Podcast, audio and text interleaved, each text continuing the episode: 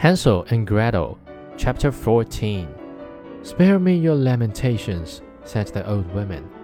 They are of no avail. Early next morning, Gretel had to get up, make the fire, and fill the kettle. First, we will do the bacon, said the old woman.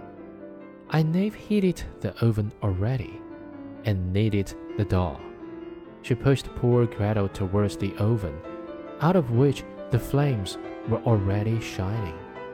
Creep in, said the witch, and see if it is properly hot, so that the bread may be baked. And Gretel once in, she meant to shut the door upon her and let her be baked, and then she would have eaten her. But Gretel perceived her intention and said, I don't know how to do it. How shall I get in? Stupid goose, said the old woman. The opening is big enough, do you see? I could get in myself. And she stooped down and put her head in the oven's mouth. Then Gretel gave her a push, so that she went in farther, and she shut the iron door upon her, and put up the bar. Oh, how frightfully she howled!